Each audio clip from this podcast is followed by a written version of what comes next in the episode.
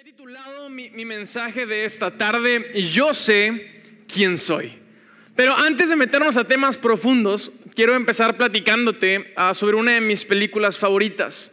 Una de mis películas favoritas ah, es una película que se llama Camino a la Gloria.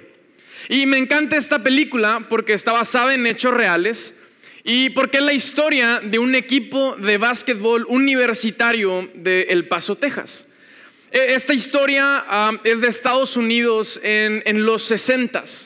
En 1966 sucedió esta historia.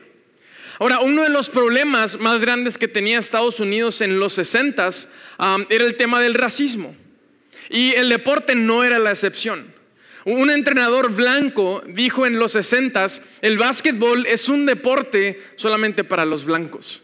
Los negros no nacieron para jugar al básquetbol. Irónicamente, 30 años después, en los 90, el mundo conocería a Michael Jordan. Si no tienes idea de quién es Michael Jordan, eh, eh, ha sido, será el mejor basquetbolista de todos los tiempos, no es debatible, es irrefutable, eso creemos en esta iglesia. Y te doy una pista, no es un hombre blanco. Hoy en la NBA, la liga más importante de básquet en el mundo, el 80% de los jugadores son negros. Pero en, en los 60 e- e- era otra realidad. Y una universidad del Paso, Texas, um, el equipo de los mineros contrata un nuevo entrenador blanco llamado Don Haskins. Y este entrenador tenía esta filosofía. Si tú eres bueno para jugar básquet, si tú eres competitivo y quieres ganar, tú tienes un lugar en mi equipo. No me importa si eres blanco, si eres negro, americano, latino, yo quiero ganar. Y, y este entrenador arma este equipo con jugadores blancos y jugadores negros. Y tú puedes ver en la película toda la, la aventura, todo lo que tuvieron que atravesar hasta sufrir durante toda la temporada. Y los mineros de Texas llegan a la final nacional. Una noche antes de la final, Don Haskins reúne a su equipo y le dice, todos ustedes son parte de este equipo. Todos ustedes se ganaron un lugar en este equipo. Pero he tomado la decisión de que mañana en la final, yo sé que es el partido más importante de sus vidas, he tomado la decisión de solamente jugar, solamente meter a la cancha jugadores negros. Porque el día de mañana se está jugando algo más grande que solo un partido de básquetbol. El día de mañana vamos a marcar historia. Vamos a marcar un precedente, vamos a romper paradigmas en las mentes y en los corazones de muchas personas. No te voy a contar el final porque quiero que la veas, pero los mineros de Texas abrieron una puerta, abrieron el camino para muchas generaciones. Ahora, ¿qué, qué, qué es lo especial? ¿Qué fue lo especial de este equipo? No era que se veían bien combinados blancos y negros, no era el valor agregado entre los de raza blanca y los de raza negra. Tú y yo hoy sabemos que delante de los ojos de Dios todos valemos lo mismo. No importa tu raza, no importa tu sexo, delante de los ojos de Dios todos valemos lo mismo porque Jesús pagó el mismo precio por nuestra vida. Todos creen, estamos en ese mismo canal todos, ¿verdad? Podemos empezar por ahí. Entonces, ¿qué, qué, es lo que hacía especial a este equipo? ¿Qué es lo que hacía especial a los mineros? Los mineros, desde su entrenador hasta sus jugadores, tenían una identidad clara. Cuando yo tengo una identidad clara, me siento útil. Cuando yo sé quién soy, me siento útil. Si estoy dentro de la cancha metiendo canastas, me siento útil. Pero si el entrenador me deja en la banca y estoy echando porras y pasando el Gatorade y la toalla, me siento útil porque yo sé quién soy. Cuando tengo una identidad clara, las cosas pueden salir como yo estaba esperando. Estoy en, la escuela de mis sueños, la carrera me encanta, estoy en el trabajo de mis sueños, me siento útil. Pero también las cosas a veces no salen como las planeas.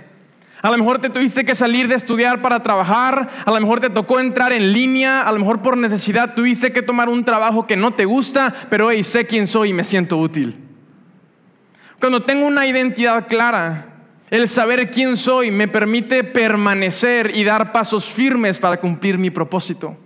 Para permanecer en el encargo que Dios me ha dado, porque a todos nosotros Dios nos ha encargado algo. Me permite honrar mi llamado. Y como mi identidad impacta mi nivel de seguridad y mi autoestima, aunque las cosas no, no salieron como yo lo planeaba, permanezco y doy pasos firmes y lo hago con la mejor actitud. Porque cuando tengo claro quién soy, me siento útil. Entonces yo quiero arrancar preguntándote esta tarde, ¿tú sabes quién eres? ¿Sabemos quiénes somos? Ahora, es una pregunta profunda que requiere una respuesta profunda. Y yo quiero que podamos analizar esta pregunta y esta respuesta desde la perspectiva y desde el enfoque que nos enseña Jesús. Jesús se enfrentó a esta pregunta, a este reto, a, este desafío, a esta parte de la vida en donde nos preguntamos quiénes somos. Y quiero llevarte a Lucas capítulo 23. Lucas nos enseña una de las escenas más importantes de la Biblia y de nuestra vida de fe. Jesús está siendo crucificado. Es la escena en donde Jesús está, está muriendo y quiero que lo leamos juntos. Dice, llevaron a otros dos, ambos criminales, para ser ejecutados con Jesús.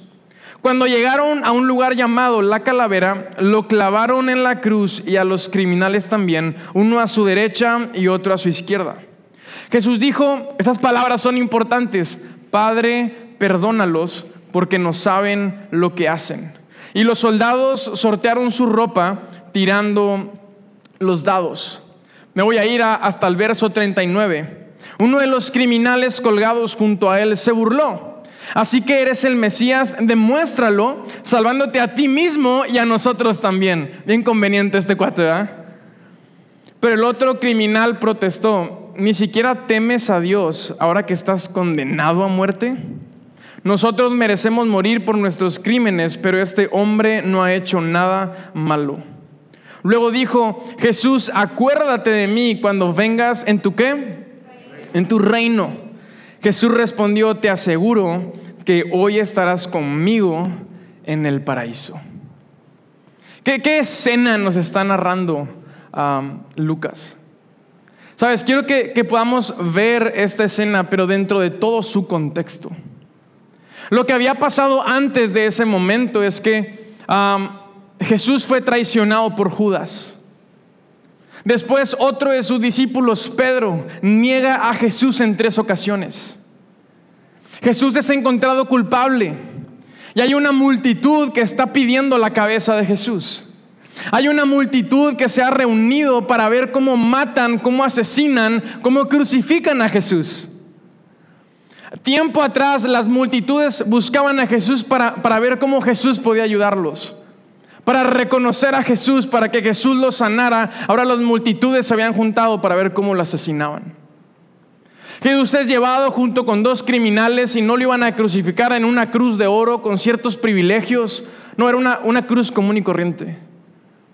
Y Jesús está ahí y yo puedo ver a, un Jesús muriendo en la cruz con sus manos vacías.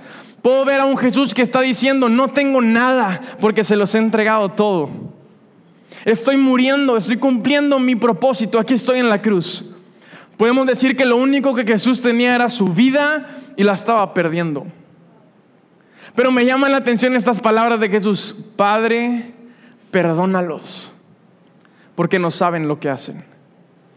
Jesús decide, una de sus últimas frases, una de sus últimas palabras antes de morir son estas, Padre, perdónalos. Y puedo leer entre líneas en esta escena Jesús en la cruz diciendo, hey, yo sé quién soy. Estoy muriendo. No tengo nada porque lo he entregado todo. No me aferré a nada. Estoy en la cruz. Pero hey, quiero que sepan que yo, yo sé quién soy. Me dirijo al Padre me dirijo a Dios y me dirijo a Él como el Padre. ¿Por qué? Porque yo soy su Hijo. Y mi petición, mi oración, mi palabra es perdónalos, porque yo soy el que ha venido a traer perdón a este mundo. Jesús está diciendo, Padre, perdónalos, yo sé quién soy. Yo soy el Hijo de Dios y estoy aquí para traer perdón a este mundo. Jesús tenía una identidad clara. Y cuando tienes una identidad clara, te sientes útil. Y esa identidad te da claridad para ver oportunidades y tomar acciones. Porque una fe sin obras es una fe muerta. ¿Y qué es lo que hace Jesús allá arriba de la cruz? Jesús ve una oportunidad y Jesús toma una acción. porque tiene una conversación con uno de esos criminales, ¿no? Uno de ellos le dice, Jesús, cuando vengas en tu reino, acuérdate de mí. ¿Y cuál fue la respuesta? Hoy mismo te aseguro que estarás en el paraíso. Jesús ve una oportunidad y aún muriendo en la cruz, aún antes de morir, Jesús salva y rescata la vida de un hombre. La cruz no estaba derrotando a Jesús. Jesús tomó la cruz como una oportunidad para honrar su llamado, para seguir cumpliendo su propósito. Yo sé quién soy, dijo Jesús. Yo soy el Hijo de Dios y estoy aquí para traer perdón a este mundo. Entonces yo, yo quiero que nos preguntemos esta tarde, iglesia, ¿quiénes somos? Si tú y yo hoy tomamos nuestra cruz como un símbolo de, estar con las manos vacías. Si hoy tú y yo entregamos todo como lo entregó Jesús y nos quitamos todo, si nos subimos a la cruz con las manos vacías, ¿qué, qué, respuesta? ¿Qué, ¿Qué, habría en nuestro corazón? ¿Quiénes somos? Me encanta cómo, Jesús contesta esta pregunta con identidad. Y Jesús dice, yo he encontrado mi valor yo he encontrado mi identidad en quién es mi Padre, en el hecho de que yo soy hijo de Dios. Creo que tú y yo cuando nos enfrentamos a esta pregunta somos constantemente tentados a no contestar con identidad, sino con capacidad. En lugar de enfocarnos en quiénes somos, cuando nos hacemos esta pregunta empezamos a enfocarnos en qué podemos hacer. Entonces cuando me pregunto, cuando me preguntan quién eres, mi respuesta no es a base de mi identidad, sino a base de mi capacidad. Déjame decirte todo lo que puedo hacer. Déjame decirte todo lo que quiero alcanzar. Déjame decirte todo lo que pienso construir. Y nos enfocamos en hacer, hacer, hacer. Alcanzar, alcanzar, alcanzar. Eso es lo que soy. Mis metas, mis logros, mi capacidad. Y el problema de este enfoque es que el enfoque de la capacidad mata tu fe. Puedes tener a Jesús enfrente cara a cara y no poder reconocerlo. Puedes estar en el peor momento de tu vida muriendo en una cruz y no acudir a Jesús. ¿Qué es lo que le dijo el otro criminal? Si realmente eres el Mesías, demuéstralo. Sálvate a ti mismo y sálvanos a nosotros. Enfoque de capacidad. Si realmente eres el Hijo de Dios, muéstrame tu capacidad. El enfoque de capacidad mata nuestra fe. Empieza a despertar una necesidad en nuestro interior por demostrarle a la gente lo que podemos hacer conscientes o inconscientemente, quiero a todo tiempo, a toda hora, demostrarte que soy capaz, que yo sí puedo. Y empezamos a desarrollar este ego, empezamos a, desarrollar este narcisismo en, en nuestro corazón, empieza a endurecerse nuestro espíritu y empezamos a tener problemas para honrar y para someternos a la autoridad. Cuando, cuando vivo bajo el enfoque de la capacidad, híjole, me cuesta muchísimo someterme a la autoridad. Me cuesta muchísimo honrar a mis autoridades. Timoteo habla acerca de esto. Y quiero leerte lo que viene en primera de Timoteo 4.8. Y Timoteo nos dice, el entrenamiento físico es que es bueno, hay que hacer ejercicio. Pero entrenarse en la que en la sumisión a Dios es mucho mejor. Timoteo nos está exhortando, a, nos dice, entrénate, desarrolla tu capacidad de, de ser sumiso ante Dios. La palabra sumiso, qué palabra tan peligrosa en los tiempos en los que vivimos ahora. Ser sumiso, ser sumisa hoy en día. Nos han vendido esta falsa libertad que no es más que libertinaje, Tú no te sometas a nadie, no le rindas cuentas a nadie, tú puedes, tú eres libre. Este falso empoderamiento que nada más nos, nos mima, tú puedes, tú no, no, no tienes que someterte, eres libre, es tu cuerpo, es tu decisión, haz lo que tú quieras, vive tu verdad, una bola de tonterías. Timoteo dice, hey, sean sumisos delante de Dios, porque la sumisión se traduce en confianza. Otra versión dice, sean mejores en confiar en Dios. La sumisión se traduce en confianza y en, temas prácticos de la vida cotidiana, confianza se traduce en poder pedir ayuda. Híjole, pero cuando, cuando vivo construyendo sobre mi capacidad, ¿cómo me cuesta pedir ayuda? ¿Cómo me cuesta reconocer que no ando bien? ¿Cómo me cuesta reconocer que la estoy pasando mal? Porque tengo falta de identidad. Porque todo se ha basado en lo que yo puedo. Por eso tienes un montón de gente imprudente buscando llamar la atención con polémicas y controversias. Pero que hay en el fondo una persona gritando por atención porque no tienen identidad. Y luego me encanta cómo Salomón, me encanta este proverbio, capítulo 24 dice Salomón, los sabios son más poderosos que los fuertes y los que tienen conocimiento se hacen cada vez más fuertes. Y luego checa esto, dice, así que no vayas a dónde? A la guerra sin consejo sabio. La victoria, tu victoria, depende de que tengas muchos consejeros. Híjole, cuando, cuando toda mi vida la he construido en base a mi capacidad, cuando mi fe está construida realmente en mi capacidad, ¿cómo me cuesta pedir la ayuda que necesito? Porque todos somos buenos para pedir la ayuda que queremos. Tan pronto ah, me siento mal, tan pronto estoy en un problema, en medio de esta pandemia, alguien, alguien cercano a mí se contagia y ¿dónde estás Dios? ¿Dónde estás? ¿Cómo me puede estar pasando esto a mí? Oren por mí, pásenme una predicación. Pedimos la ayuda que queremos, pero no la que necesitamos. Porque la ayuda que quiero me apapacha. La ayuda que quiero me dice, ahí no pasa nada. La ayuda que quiero me, me da ese libertinaje, haz lo que quieras. La ayuda que necesito me confronta. La ayuda que necesito me pone los pies en la tierra. ¿Y qué es lo que dice Salomón? Busca el sabio consejo. Porque tu victoria en tus batallas depende de tus consejeros. Dime quiénes son tus consejeros y te diré cómo te irá en tus batallas. ¿Quiénes son tus consejeros?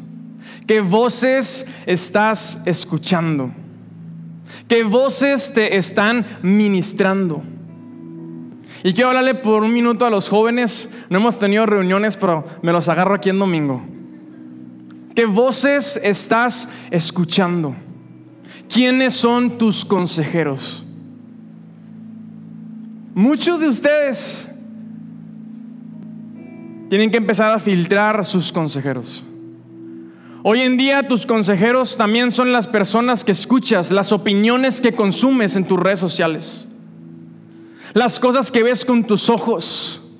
Muchos de ustedes tienen que empezar a filtrar sus consejeros, porque algunos están consumiendo contenido y están viendo consejeros y están viendo cosas, estás consumiendo cosas en tus redes sociales que tú sabes que no son justas, que no son honestas, que no son íntegras delante de Dios y debería de darte vergüenza. Dime quiénes son tus consejeros y diré cómo te va en tus batallas. ¿A poco te das cuenta, Mau? Claro. No estoy aquí pintado nada más para hablarte los domingos, estamos al pendiente de ti. Y hoy en esta generación, en el 2021, eso también significa ver qué es lo que estás viendo. Tú puedes tomar esto de dos formas. La primera, tú puedes decir, me estás juzgando y te estás metiendo en mi vida. O número dos, puedes tomarlo como un sabio consejo. ¿Qué voces te están ministrando, papás? ¿Quiénes son los consejeros de tus hijos? ¿Sabes quiénes son los consejeros de tus hijos? ¿Estás al pendiente de lo que tus hijos escuchan? Yo espero que tú levantes la mano y, tú puedas decir, yo soy uno de ellos. Ahora, nuestra experiencia en la vida, nuestra edad, no es garantía de un sabio consejo. Tenemos que filtrar nuestra experiencia a través de la palabra de Dios y buscar la sabiduría del cielo para que Dios ponga en nuestra boca ese sabio consejo.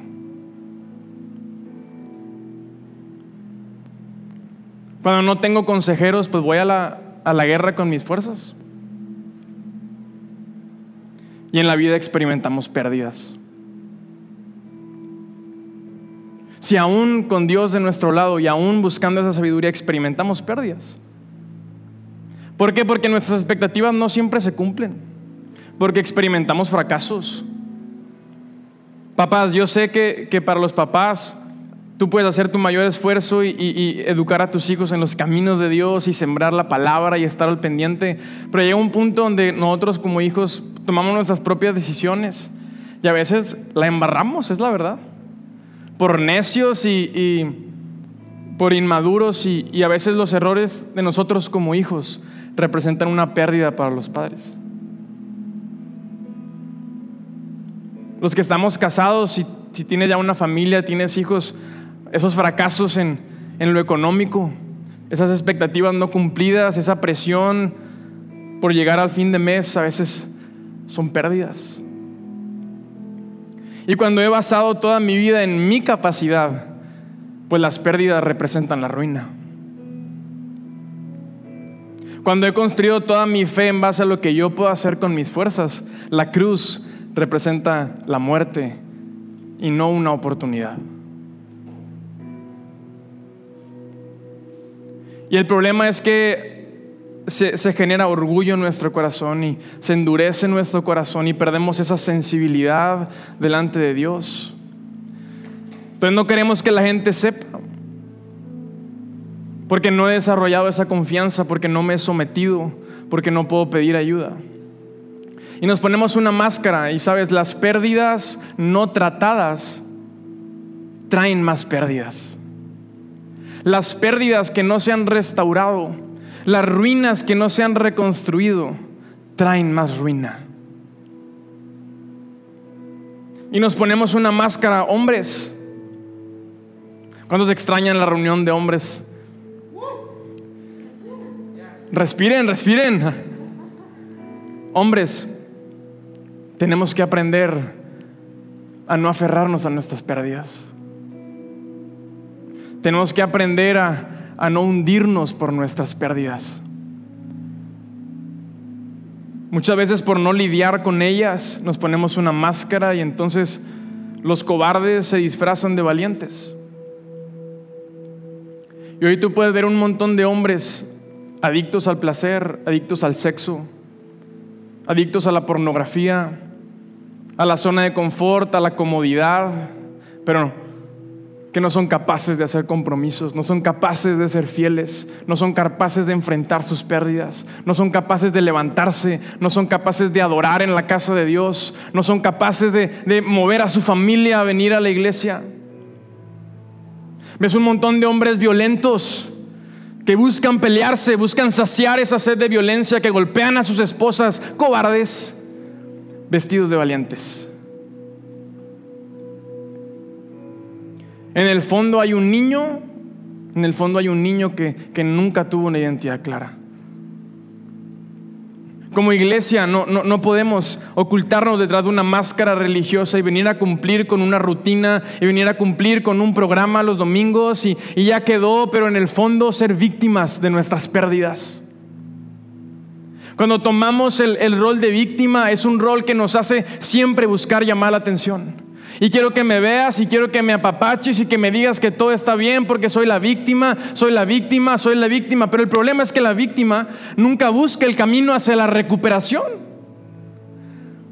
Porque como soy la víctima me chiflan y, me miman y me dan por mi lado. Hey, levántate, afronta la pérdida, suéltala. Nos debe de, de, de dar temor en el buen sentido, dar vergüenza el, el, llegar a convertirnos en una iglesia que está bien armada, porque Dios nos ha entregado lo que necesitamos. Nos ha entregado salvación y vida eterna. Nos ha entregado a su Espíritu Santo. Nos ha entregado la alabanza y la adoración como un arma para pelear nuestras batallas. Nos ha entregado su palabra. Y podemos estar armados, tener el arsenal lleno, pero por vivir en nuestras pérdidas, no tener los pantalones para salir a pelear nuestras batallas. No podemos quedarnos nada más en, cumplir el programa del domingo. Tenemos que ser una iglesia que adora, una iglesia que ora, una iglesia, una iglesia que es generosa, una iglesia que está al pendiente, una iglesia que se levanta, una iglesia que está viva, que se mueve, que crece, que tiene una identidad clara. Entonces, ¿quiénes somos? Si hoy podemos tomar cada uno nuestra cruz, vaciar nuestras manos de todas las cosas buenas y todas las cosas malas, de todas las cosas que creemos que nos han definido. ¿Quién eres? Y suelta tu apellido, suelta tus papás, suelta tu casa, suelta tu título, suelta tu trabajo, tu salario, el carro en el que llegaste, la casa donde vas a llegar. Suelta eso, no eres eso. Como tampoco tienen por qué definirte las cosas malas. Suéltalas. ¿Qué hay detrás de esa rebeldía, detrás de esa apatía? ¿Quién es? ¿Quién es el que está detrás de eso? ¿Quién eres?